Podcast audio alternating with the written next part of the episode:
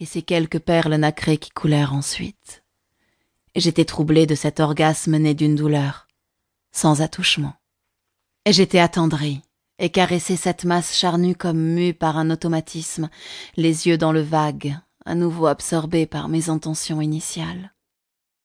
Doucement, j'avais écarté ces deux demi-lunes et observé l'anus, m'accoutumer à cette chair sombre, à ce sphincter si serré que je me demandais comment ma queue réagirait à cet étranglement.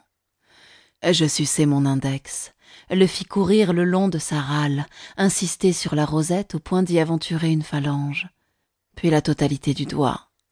C'était aussi doux qu'un vagin, j'y sentais la même humidité et rien d'autre. Je bandais, soulagé par ces délectables sensations et les râles qui se faisaient à nouveau entendre. Mon sexe était tendu et serré dans l'étroitesse de mon pantalon. La fille, gardant les cuisses bien écartées pour ne pas entraver mes gestes, avait changé de position pour ouvrir ma braguette plus complètement et me sucer. J'avais préféré prendre mes aises pour que la pipe soit tout à fait délectable. Avant de me déshabiller tout à fait, je m'étais levée pour me laver les mains et éviter de laisser des odeurs de sexe sur mes vêtements. Après les avoir posés sur le dossier de la chaise, je m'allongeai sur le lit, de telle sorte qu'elle pût me sucer à sa guise, plusieurs coussins calés sous ma tête pour ne rien perdre du spectacle qu'elle m'offrait. Ses yeux brillaient d'envie. Je sentais qu'elle riait presque du plaisir qu'elle avait à sentir ma bite durcir de plus en plus sous ses coups de langue. Ses mains jouaient avec mes couilles. J'avais la sensation d'une raquette de ping-pong, faisant rebondir des balles, et cette impression était bonne.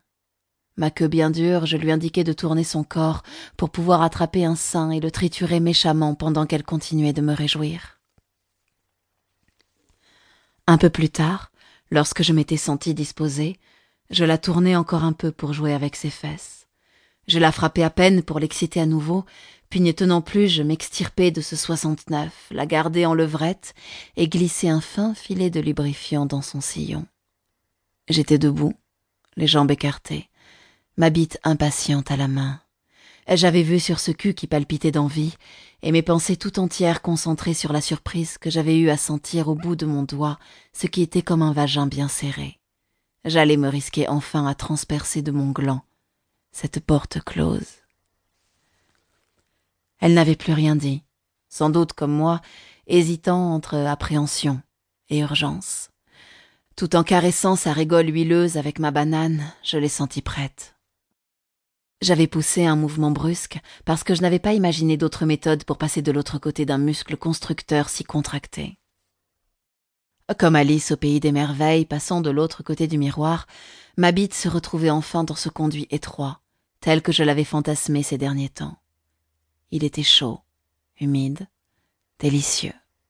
Je n'avais pas senti ces désagréments tant redoutés et m'étais émoustillé de la sensation sur la garde, comme si une main la serrait fort, pour prolonger l'érection en maintenant prisonnier l'afflux sanguin. Elle avait poussé un cri de douleur, sur lequel je ne m'étais pas attardé tout à mon affaire, mais je sentis ensuite son cul, qui dans des mouvements circulaires me manifestait l'exaltation de cette sensation nouvelle. L'enculant, ce n'est pas à son cul que je pensais.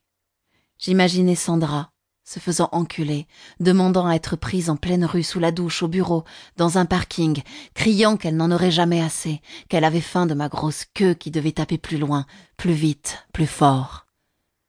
Pourquoi elle et pas les autres? Ces femmes qui ont fait l'ordinaire de ma vie.